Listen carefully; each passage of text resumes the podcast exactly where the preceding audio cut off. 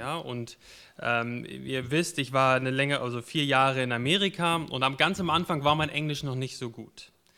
Und es gab eine Situation nach dem Gottesdienst, ich stand hinten mit dem Pastor und wir haben zusammen gesprochen und ich habe ihm gesagt, ich liebe Wedgies. Und was ich meinte war, ich liebe Veggies. Veggies sind, ähm, ist Gemüse. Aber was ich ihm gesagt habe, mehrmals gesagt habe, ist, dass ich Wedgies liebe. Wisst ihr, was das ist in, in Englisch? Das ist, wenn Jugendliche sich gegenseitig die Unterhose hochziehen. Und ich stand hinten und habe ihm das so gesagt, das, das ist, das, ich liebe Wedgies. Und er hat sich kaputt gelacht und ich wusste überhaupt gar nicht, warum, warum er jetzt so lacht. Ich hatte einfach eine falsche Definition von diesem Wort. Und mein Satz hat keinen Sinn gemacht, beziehungsweise war extrem belustigend und auch ein bisschen äh, ja, beschämend für mich, aber das gehört auch dazu, wenn man eine neue Sprache lernt. Nun, wer sagt mit Autorität, was die Bedeutung von einem Wort ist? in der deutschen Sprache würden wir jetzt vielleicht den Duden heranziehen und sagen, okay, was sagt der Duden? Das ist die offizielle Bedeutung von diesem Wort. Aber woher hat der Duden die Autorität, deutsche Wörter mit Bedeutung zu füllen? Und letztendlich ist auch der Duden ein Ergebnis von Sprachwissenschaftlern, die sich vielleicht in der Gegenwart die den Gebrauch einer, eines Wortes anschauen oder vielleicht auch in die Vergangenheit schauen und gucken, wie Menschen es damals benutzt haben und schreiben dann eine Definition von einem Wort auf. Und bei dem Wort Gemüse ist das alles ziemlich einfach. Dort lesen wir Pflanzen, deren verschiedenen verschiedene Teile in rohem oder gekochten Zustand gegessen werden. Aber nehmen wir mal ein wichtigeres Wort, ein bedeutungsvolleres Wort, zum Beispiel Liebe. Wer sagt offiziell in dieser Welt, was Liebe ist? Und der Duden sagt uns, Liebe zu Menschen gibt es. Es gibt ein starkes Gefühl des Hingezogenseins, eine starke körperliche, geistige, seelische Anziehung oder auf, auf starke körperliche, geistige und seelische Anziehung beruhende Bindung an einen bestimmten Menschen. Der Duden sagt auch sexueller Kontakt. Oder der Duden sagt auch gefühlsbetonte Beziehung zu einer Sache oder einer Idee. Das ist die Definition des Dudens von Liebe. Aber die, die, Definition ist ja letztendlich das Produkt der Wortwissenschaftler und der deutschen Bevölkerung. Meinungen, die sich auch ändern können. Aber woher wissen wir, was Liebe ist? Und wenn wir in unsere Gesellschaft reinhören, dann würden wahrscheinlich viele sagen, dass die Frage nach einer objektiven, für alle gleichen Bedeutung von Liebe falsch ist. Jeder sollte selber sagen dürfen, wie er diese Begriffe füllt und keine Meinung ist unbedingt wahrer als die andere. Jeder hat seine eigene Meinung und wir dürfen im Gespräch nie behaupten, dass das, was ich sage über Liebe, wirklich objektiv wahr ist und eine andere Meinung falsch ist.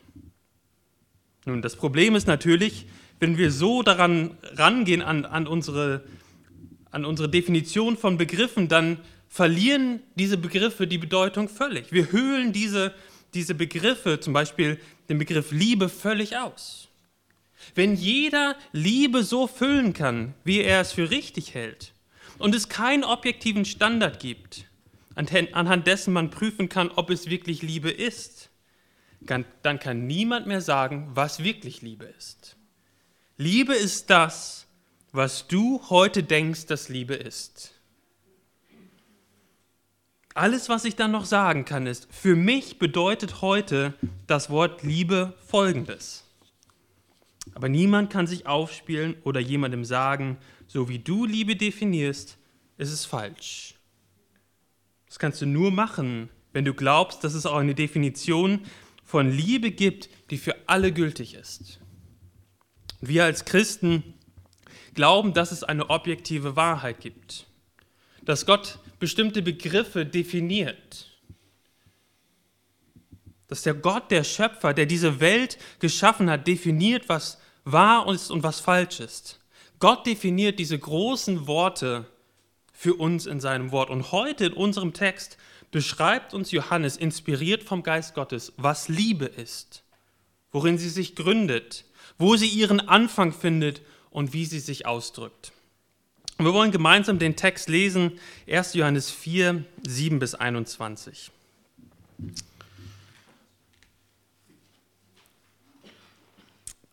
Geliebte, lasst uns einander lieben. Denn die Liebe ist aus Gott und jeder, der liebt, ist aus Gott geboren und erkennt Gott. Wer nicht liebt, der hat Gott nicht erkannt, denn Gott ist Liebe. Darin ist die Liebe Gottes zu uns geoffenbart worden, dass Gott seinen eingeborenen Sohn in die Welt gesandt hat, damit wir durch ihn leben sollen. Darin besteht die Liebe. Nicht, dass wir Gott geliebt haben, sondern dass er uns geliebt hat und seinen Sohn gesandt hat als Sühnopfer für unsere Sünden. Geliebte, wenn Gott uns so liebt, geliebt hat, so sind auch wir es schuldig, einander so zu lieben. Niemand hat Gott jemals gesehen. Wenn wir einander lieben, so bleibt Gott in uns und seine Liebe ist in uns vollkommen geworden. Daran erkennen wir, dass wir in ihm bleiben und er in uns, dass er uns von seinem Geist gegeben hat. Und wir haben gesehen und bezeugen, dass der Vater den Sohn gesandt hat als Retter der Welt. Wer nun bekennt, dass Jesus der Sohn Gottes ist, in dem bleibt Gott und er in Gott. Und wir haben die Liebe erkannt und geglaubt, die Gott zu uns hat. Gott ist Liebe. Und wer in der Liebe bleibt, der bleibt in Gott und Gott in ihm. Darin ist die Liebe bei uns vollkommen geworden, dass wir Freimütigkeit haben am Tag des Gerichts. Denn gleich wie er ist, so sind auch wir in dieser Welt. Furcht ist nicht in der Liebe, sondern die vollkommene Liebe treibt die Furcht aus. Denn die Furcht hat mit Strafe zu tun. Wer sich nun fürchtet, ist nicht vollkommen geworden in der Liebe. Wir lieben ihn, weil er uns zuerst geliebt hat. Wenn jemand sagt, ich liebe Gott und hasst doch seinen Bruder, so ist er ein Lügner, denn wer seinen Bruder nicht liebt, den er sieht, wie kann er, der, wie kann er da Gott lieben, den er nicht sieht? Und dieses Gebot haben wir von ihm, dass wer Gott liebt, auch seinen Bruder lieben soll. Und der Hauptgedanke, und ich konnte es nicht in bessere Worte fassen, ist dieser, darin besteht die Liebe. Nicht, dass wir Gott geliebt haben, sondern dass er uns geliebt hat und seinen Sohn gesandt hat als Sühnopfer für unsere Sünden. Und äh, während ich die Predigt geschrieben habe, wurde der erste Punkt länger und länger und länger.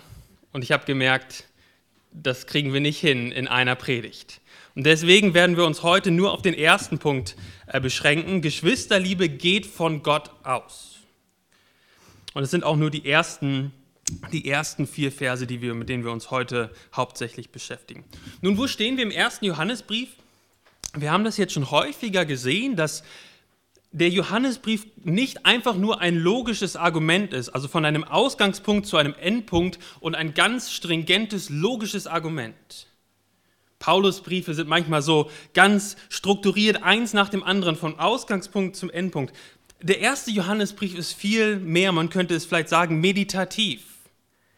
Er hat einen klaren Anfangspunkt und ein klares Ziel, aber dazwischen dreht sich, Paul, dreht sich Johannes immer wieder im Kreis und versucht die Leute von seinem Startpunkt quasi wie eine Spirale kreisförmig zu dem Zielpunkt zu bringen. Der Anfangspunkt ist ganz klar im ersten Kapitel Jesus Christus und das Ziel von Johannes, das lesen wir in Kapitel 5, Vers 13. Dort sagt er, dass er ihnen schreibt, oder dass er, dass er sie ihnen geschrieben hat, damit ihr glaubt an den Namen des Sohnes Gottes, damit ihr wisst, dass ihr ewiges Leben habt und damit ihr auch weiterhin an den Namen des Sohnes Gottes glaubt. Und so bewegt er sich langsam auf das Ziel zu in seinem Brief, aber macht es eben nicht auf die effizienteste Art und Weise. Er bespricht die gleichen Themen immer und immer wieder. Und vielleicht ist euch auch gerade schon beim Lesen, Vorlesen aufgefallen, die Themen, die da gerade vorkommen, die hatten wir doch schon vor ein paar Wochen. Und das ist genau dieser Punkt. Johannes versucht uns ähm, wie ein Stück Fleisch zu marinieren. Ja, ich weiß nicht, wer, wer gerne, ähm, wer gerne ähm, grillt, aber wenn man ein Fleisch, ein rohes Stück Fleisch mariniert, dann macht man die Marinade und kauft sich das Fleisch und dann tut man ein Stück, tut die Marinade in einen Plastikbeutel und macht, tut das Fleisch rein und macht den Plastikbeutel zu und lässt das Fleisch richtig schön in dieser Marinade sein. Und im Bild gesprochen sind wir das Fleisch. Der Leser und die Hörer sind in diesem Bild gesprochen das Fleisch. Die Marinade ist die Botschaft von Johannes und die Plastiktüte ist der Brief, der die Botschaft beinhaltet. Und Johannes will, dass wir voll durchtränkt werden in jede Ritze mit seiner Botschaft. Und so sitzen wir hier als Hörer auch heute Morgen in der Marinade von Johannes. In der Marinade von Johannes Botschaft. Und ich hoffe und bete, dass, zum, dass bis zum Ende dieser Predigtserie es für jeden ein oder dass es für jeden klar ist, dass er weiß, dass er ewiges Leben hat. Dass ein echter Christ hier sitzt und sagt, ja, ich habe jetzt verstanden, ich bin wirklich ein echter Christ.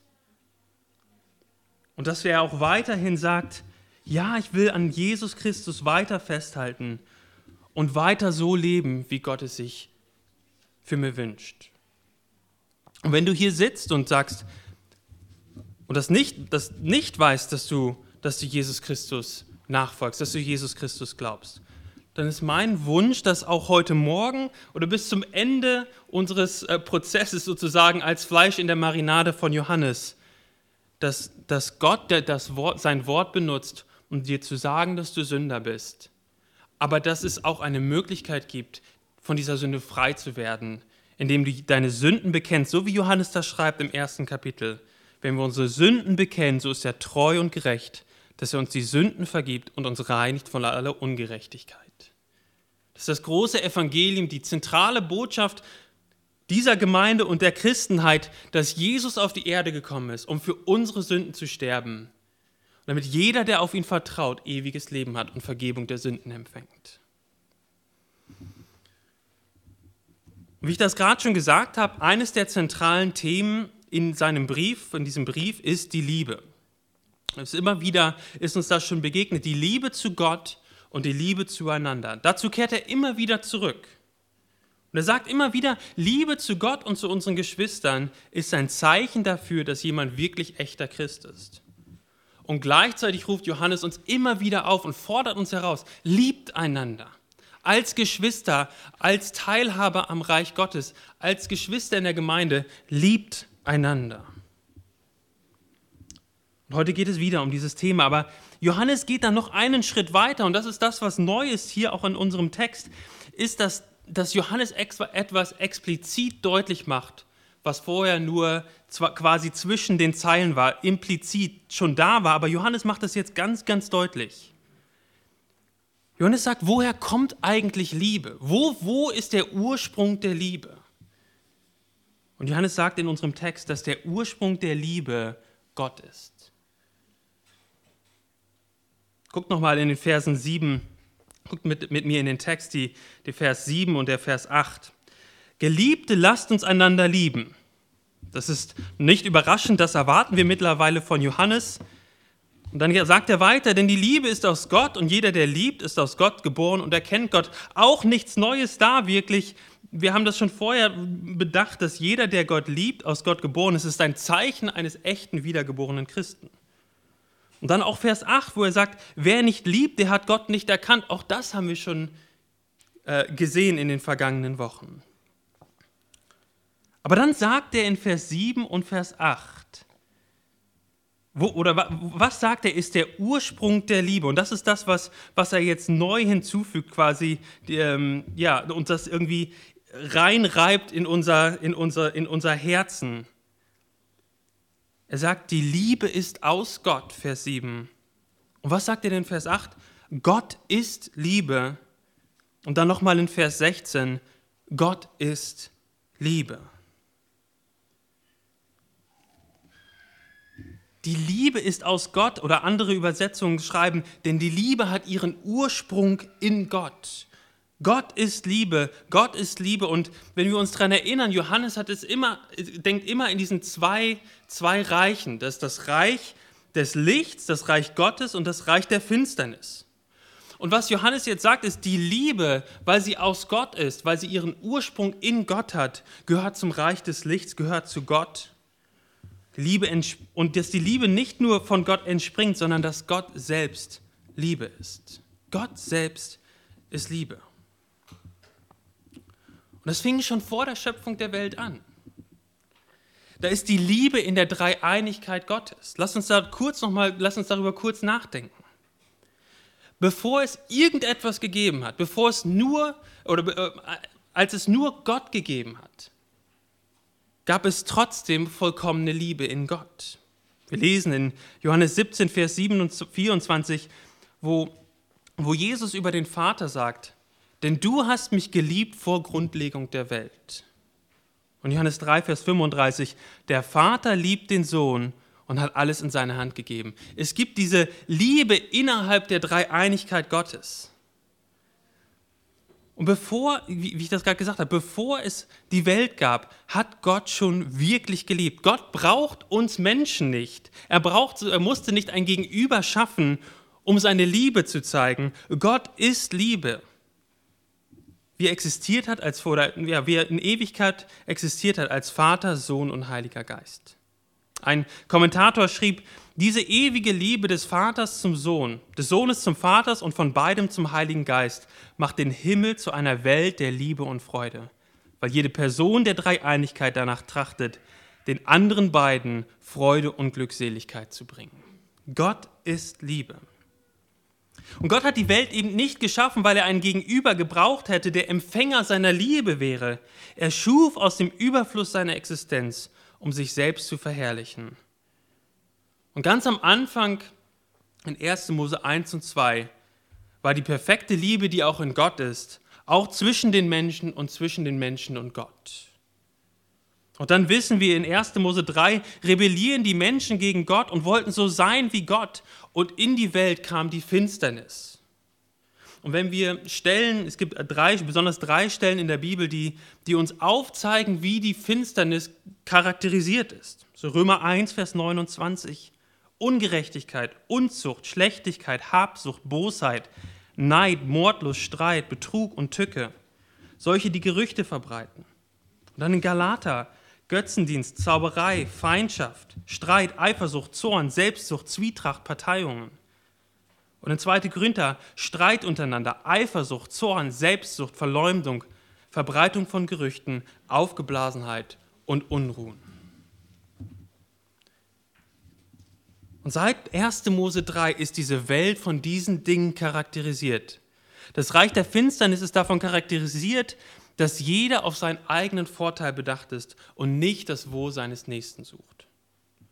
Und so, so macht Johannes deutlich, auf der einen Seite ist Gott und auf der anderen Seite Satan. Auf der einen Seite Licht, auf der anderen Seite Finsternis. Auf der einen Seite Kinder des Lichts, auf der anderen Seite Kinder der Finsternis. Auf der einen Seite echte Liebe und auf der anderen Seite das Streben nach dem eigenen Vorteil. Liebe gehört zum Bereich Gottes, zum Licht und nicht zur Finsternis. Warum? Johannes sagt, der Grund dafür ist, weil Gott Liebe ist. Liebe hat seinen Ursprung in Gott. Und wenn wir jetzt drüber nachdenken, kommt dir vielleicht der Gedanke, naja, aber kennt die, die Welt, also Nicht-Christen, nicht auch echte Liebe?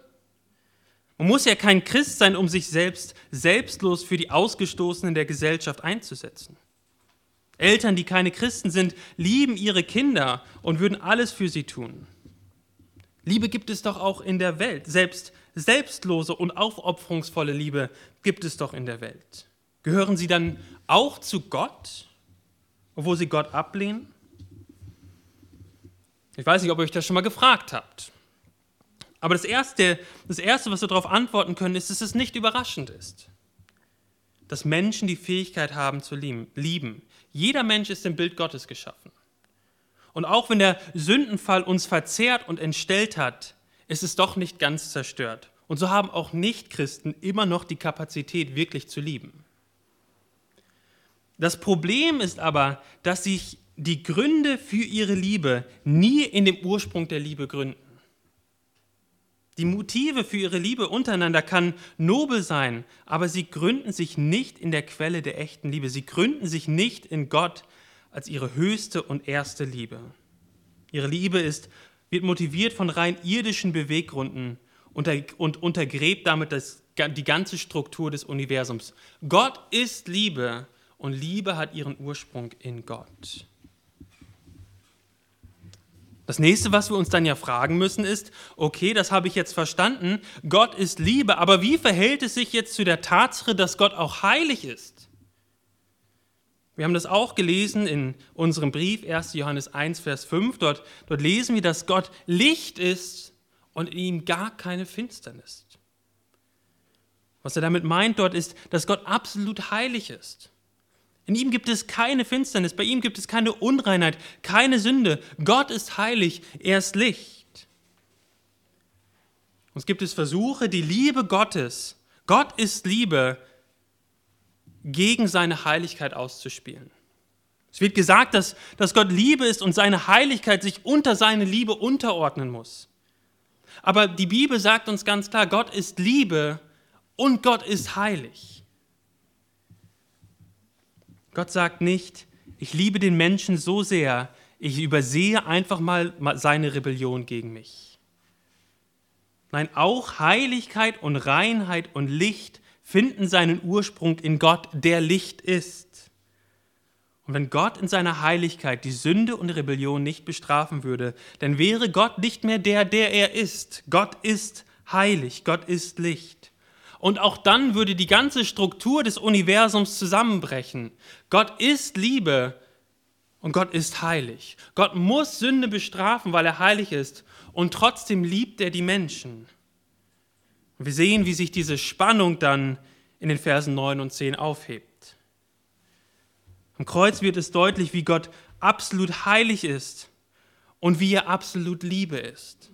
Lass uns das nochmal zusammen lesen, weil diese, diese, diese beiden Verse so unglaublich wichtig und zentral sind für unser Verständnis dafür, was das Evangelium ist.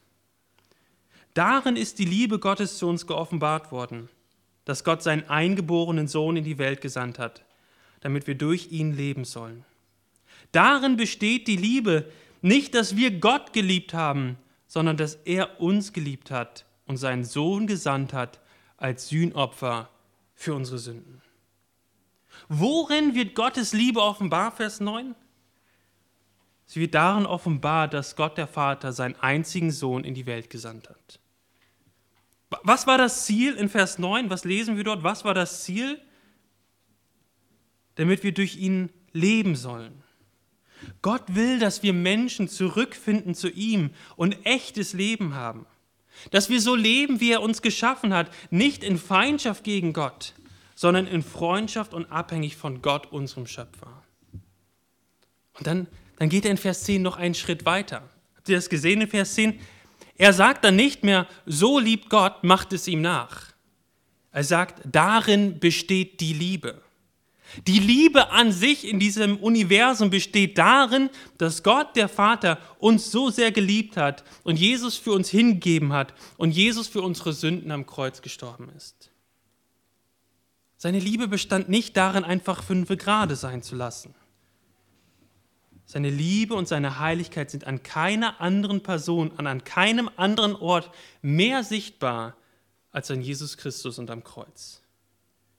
Das ist die Definition von Liebe und Heiligkeit, wie Gott sie definiert. Und was passiert am Kreuz in Vers 10? Da lesen wir, dass Jesus das Sühnopfer für unsere Sünden ist. Jesus trägt die Strafe für unsere Sünden. Er erfährt die Gottverlassenheit an unserer Stelle und er bezahlt für unsere Sünden an unserer Stadt ein für allemal. Gottes Heiligkeit und unsere Sünden waren so groß, dass der einzige Weg war, für Gott uns von unseren Sünden zu befreien. Der einzige Weg war, dass Gott selbst in Christus kam und die Strafe auf sich nahm. Es gab keinen anderen Weg. Und gleichzeitig sehen wir seine Liebe für uns Sünder. Er war bereit, um unseretwillen die Strafen auf sich selbst zu nehmen, sodass wir sie nicht tragen müssten. Und so sind die offenen Wunden von Jesus Christus, aus der das erlösende Blut geflossen ist, der größte Liebesbeweis Gottes, den es gibt. Das ist Liebe in dieser Welt. Gott sendet seinen Sohn, damit er für uns stirbt und wir freien Zugang zu Gott haben.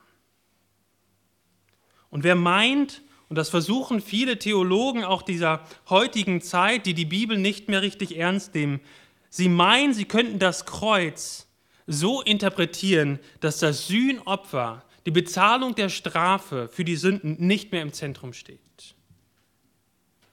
Und wer meint, das Kreuz hätte in seinem Zentrum nicht die Sühne, nicht die Bezahlung der Sünde, so wie es uns in Vers 10 gesagt wird, verpasst es, echte Liebe zu sehen. Der Vater ist bereit, seinen einzigen Sohn für uns zu opfern. Und wenn du Liebe definieren möchtest, dann musst du verstehen, dass Liebe ihren Ursprung in Gott hat und in dieser erlösenden Tat am Kreuz. Jede Beschreibung von echter Liebe muss als ihren Startpunkt die Liebe Gottes zu uns in Christus haben. Liebe besteht nicht darin, wie wir es gerade gelesen haben, dass wir losgehen und Gott lieben und andere lieben. Liebe besteht darin und beginnt da, wo wir zuerst verstehen, wie sehr uns Gott geliebt hat.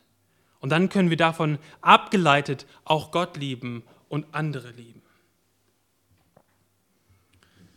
Nun, wenn Gott Liebe ist, wenn Liebe zum Reich des Lichts gehört, dann ist es nicht mehr überraschend, dass Johannes dann auch sagt, jeder, der liebt, wurde von Gott geboren und erkennt Gott. Und andersrum, dass er sagt, wer nicht liebt, hat Gott nicht erkannt. Echte Christen, die um die große Liebe Gottes für sie wissen, haben Liebe füreinander. Jeder, der durch Glauben ein Kind Gottes geworden ist, jeder, der sieht, worin die Liebe in dieser Welt besteht und sie im Glauben annimmt, wird anfangen zu lieben. Einer der Reformatoren des 16. Jahrhunderts schrieb, wenn jemand Glaube von Liebe trennt, dann ist das so, als versuche man die Hitze von der Sonne wegzunehmen. Glaube und Liebe gehören unausweichlich zusammen. Und wenn wir jetzt nochmal einen kleinen Schritt zurück machen und uns ähm, den ersten Johannesbrief anschauen, auch über die letzten Wochen reflektieren, dann arbeitet Johannes unter anderem zwei Merkmale eines echten Christen heraus. Noch mehrere, aber zwei ganz zentral. Echte Christen, äh, denen ist das Gebot Gottes nicht egal. Und sie fangen an, danach zu leben und danach zu streben, Gott zu gefallen. Das ist das Erste. Und das zweite Merkmal, das Johannes herausarbeitet, ist, echte Christen sind charakterisiert von Liebe. Und es ist ja interessant, dass er in seinem Brief uns zwei Eigenschaften von Gott nennt. Er nennt uns in 1, Kapitel 1, Vers 5, Gott ist Licht, Gott ist heilig. Und hier in unserem Text, Gott ist Liebe. Er nennt uns zwei Eigenschaften von Gott. Gott ist Licht und Gott ist Liebe. Und wenn wir in der Theologie von Eigenschaften von Gott sprechen, dann teilen Theologen das in zwei, zwei Bereiche auf.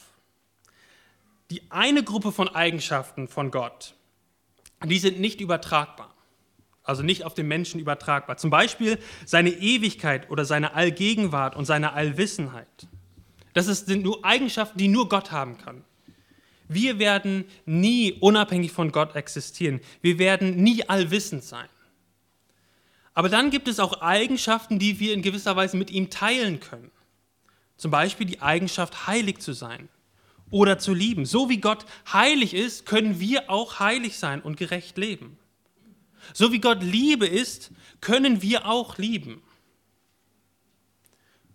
Und der Gedanke von Johannes ist, wenn ihr aus Gott geboren seid und wenn ihr Gott wirklich erkannt habt, dann wird man es daran sehen, dass ihr mehr und mehr aussieht und handelt wie Gott selbst.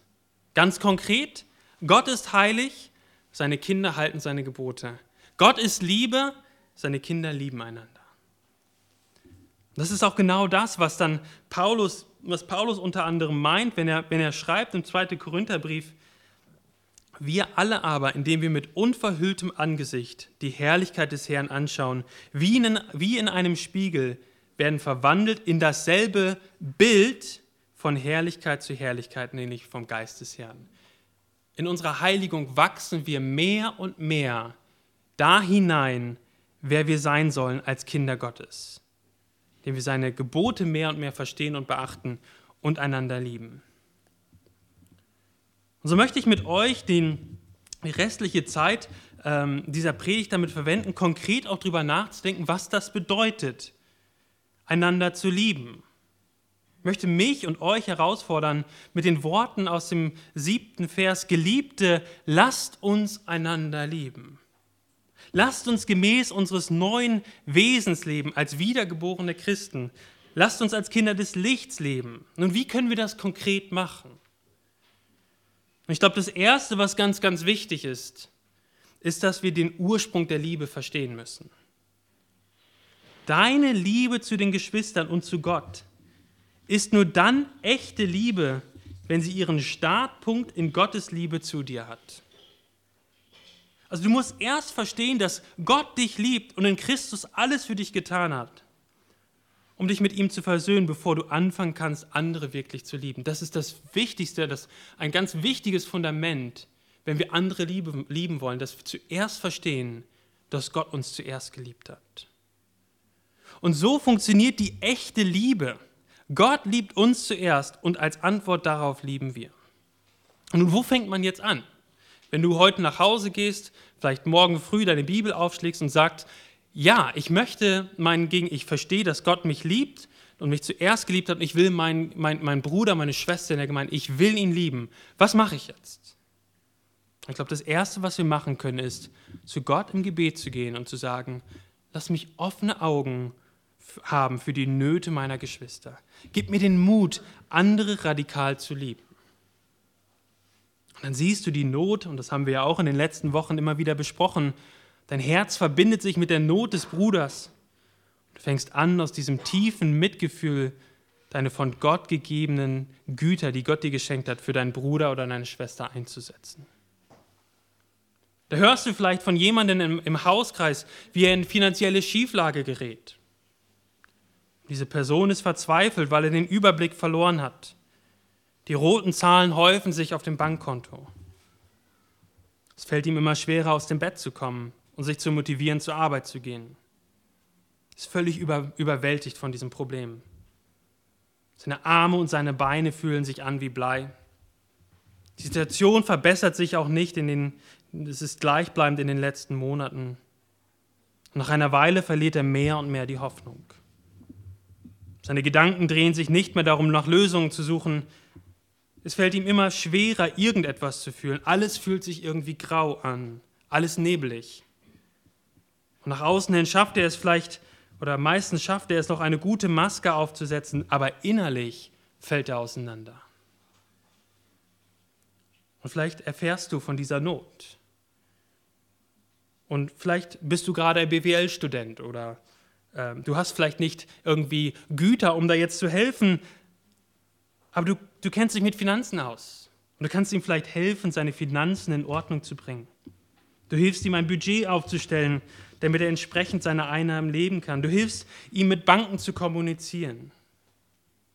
Und so könnte man jetzt Beispiel, praktisches Beispiel nach dem anderen bringen. Konkret den Bruder oder die Schwester zu lieben. Konkret Gott zu fragen, Türen zu öffnen um diesen Dienst an, seinem, an seinen Geschwistern zu tun. Aber wenn wir nochmal zurück zum Text kommen, dann müssen wir eines beachten. Bei all der praktischen Liebe und der Liebe untereinander dürfen wir eines nie vergessen. Wir lieben uns gegenseitig nur dann richtig, wenn unsere Liebe untereinander mit dem Ursprung der Liebe verbunden ist. Was haben wir gelesen in Vers 10? Was ist die Liebe? Gott gibt seinen einzigen Sohn für uns, bezahlt für unsere Sünden, damit wir leben können. Jede Art von Liebe unter uns Geschwistern, jede Art von Liebe in dieser Welt, die nicht von der Liebe Gottes abgeleitet ist, ist im biblischen Sinne gar keine Liebe. Und warum? Weil die Liebe Gottes in Christus der Ausgangspunkt dessen ist, was echte Liebe ist. Echte Liebe, so wie sie in, also ja, worin sich die Liebe in dieser Welt ausdrückt, ist, dass Gott seinen Sohn für uns gesandt hat. Also es ist nicht nur die Art und Weise, wie Gott geliebt hat, und es gibt auch andere Arten, in echter Weise zu lieben. Nein, die echte Definition für die Liebe in der Welt ist, Gott gibt seinen Sohn, damit wir durch den stellvertretenden Tod Jesu leben können. Und alle anderen Arten von menschlicher Liebe, auch unter uns Geschwistern, sind Ableitung von und Hinweisschilder auf diese eine Liebe. Liebe untereinander, losgelöst von dem, was Liebe ist, liebt die Person nicht wirklich. Es hilft vielleicht materiell für eine Zeit. Es macht eine Person vielleicht etwas glücklicher, aber es klammert den, den Gott aus, der die Liebe ist und in dem Menschen nur wirklich echtes Leben und die wahre Liebe finden oder wahres Leben finden. Diese eine Liebe, von der wir hier reden, die, die, die, wie, wie Johannes es hier ausdrückt, darin besteht die Liebe. Es ist diese Liebe das Zentralste oder die, die, die Liebe in dieser Welt, weil es das grundlegendste Problem dieser Welt löst. Wir brauchen echtes, ewiges Leben. Und alle anderen Probleme auf der Welt werden sich spätestens im Himmel lösen, wenn dieses grundlegendste Problem gelöst wird, meine und deine Trennung von Gott. Und wenn wir Christen unsere Liebe untereinander oder auch die Liebe zu anderen Menschen nicht mehr als Fingerzeig auf das verstehen, was die Liebe ist, dann ist unsere Liebe untereinander nicht mehr Liebe im biblischen Sinne. Wenn wir einander mit echter Liebe lieben, mit dieser Liebe, die uns hier beschrieben wird, dann geben wir nicht nur einen Mantel. Wir helfen nicht einfach nur durch finanzielle Tipps. Wir nehmen uns nicht einfach nur der Nöte unserer Geschwister an, um den praktischen Nöten Abhilfe zu schaffen. Echte biblische Geschwisterliebe leitet sich von dieser Liebe, von dieser Liebe, in der wir von Vers 10 lesen, ab und zeigt auf das, was die echte Liebe ist. Liebe unter Geschwistern, die die Verbindung zu dem, was Liebe ist, verloren hat, ist keine echte biblische Liebe. Und das muss in unseren Köpfen glasklar sein. Wenn wir einander in biblischer Weise lieben und füreinander sorgen, dann muss sich unsere Liebe von der Liebe Gottes, also von dem, was Liebe ist, ableiten und es müssen Hinweisschilder auf diese echte Liebe sein. Und nun, was bedeutet es praktisch?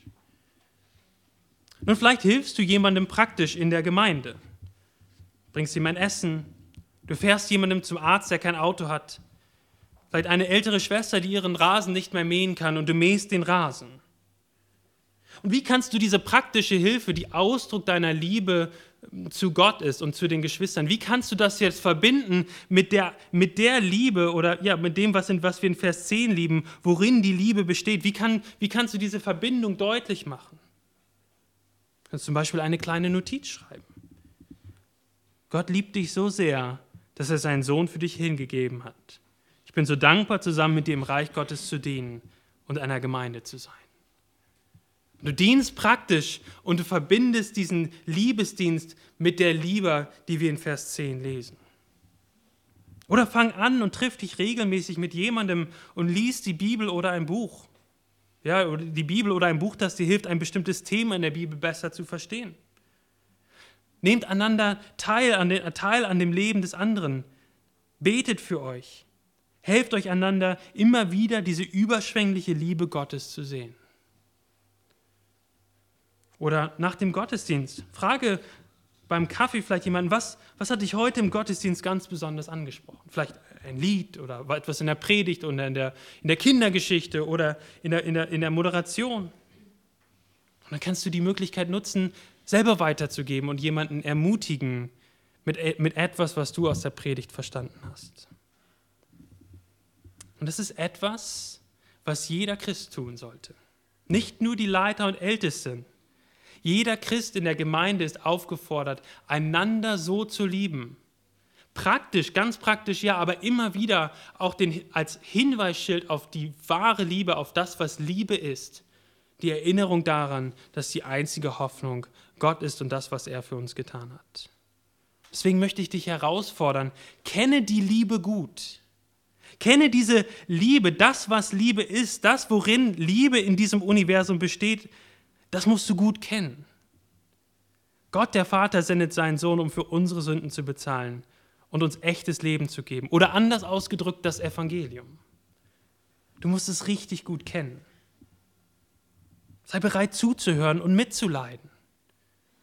Fang an zu beten und weise die Geschwister auf die Liebe Gottes in Christus hin.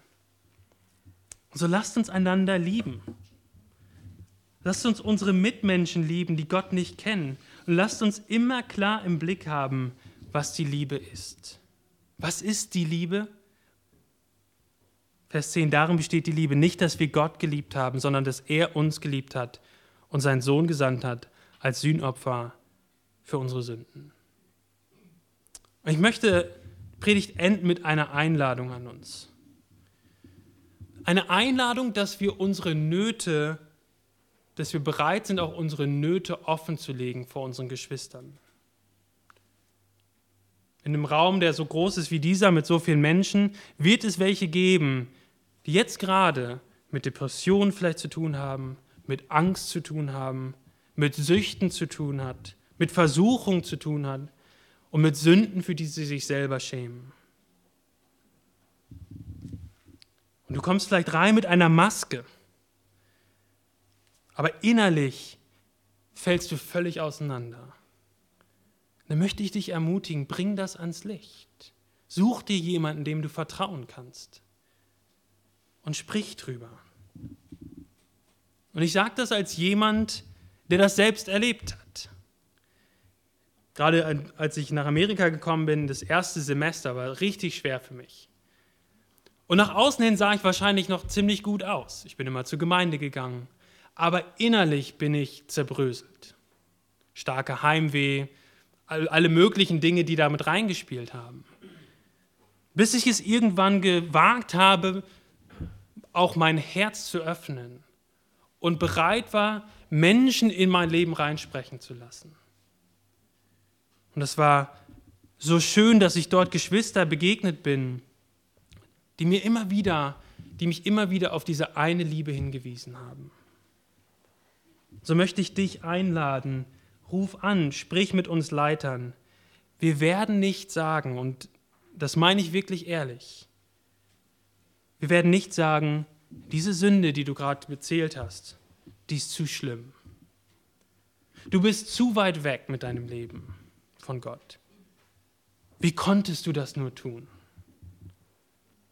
Wir werden dir den Arm umlegen und sagen, lass uns gemeinsam zu Gott schauen und einander ermutigen, auf die Liebe unseres Vaters zu schauen. Wir sind alle Bettler und abhängig von der Gnade Gottes. Komm, lass mich, lass mich dir helfen, Gottes Liebe für dich zu sehen. Lass mich dir helfen und lass uns gemeinsam auf den Weg machen, lass uns gemeinsam auf den Weg gehen, den Kampf gegen die Sünde aufzunehmen. Und wenn du gerade gedacht hast, es klingt ganz gut, aber das, woran, womit ich zu kämpfen habe, das ist also meine Sünde. Wenn du wüsstest, was ich denke oder was ich getan habe, dann, dann wären diese Worte nicht für mich. Und ich möchte uns und mir sagen, mit dem Vers 10, Gott hat alles getan. Gott hat seinen Sohn gesandt, damit was auch immer wir getan haben, mit was auch immer für einer Sünde wir kommen, er uns vergeben wird, wenn wir es bekennen und ihm glauben. Das ist das Unglaubliche an dieser Liebe, an dieser Liebe Gottes. Lass uns nochmal zum Abschluss lesen. Darin besteht die Liebe. Nicht, dass wir Gott geliebt haben, sondern dass er uns geliebt hat und seinen Sohn gesandt hat als Sühnopfer für unsere Sünden. Amen. Lass uns beten. Himmlischer Vater, wir danken dir, dass du ja deinen Sohn gesandt hast. Dass darin die Liebe besteht und wir ja, wollen das zuallererst auch ganz tief annehmen, dass du uns zuerst geliebt hast dass wir ruhen und ein festes Fundament haben im Evangelium. Und dann hilf uns rauszugehen und einander zu lieben. Und dass wir einander so lieben, dass unsere jede Liebestat letztendlich ein Hinweisschild ist auf diese vollkommene Liebe, die du uns gezeigt hast. Und dass wir so uns einander auferbauen und einander wachsen in der Gemeinde zu deiner Ehre. Amen.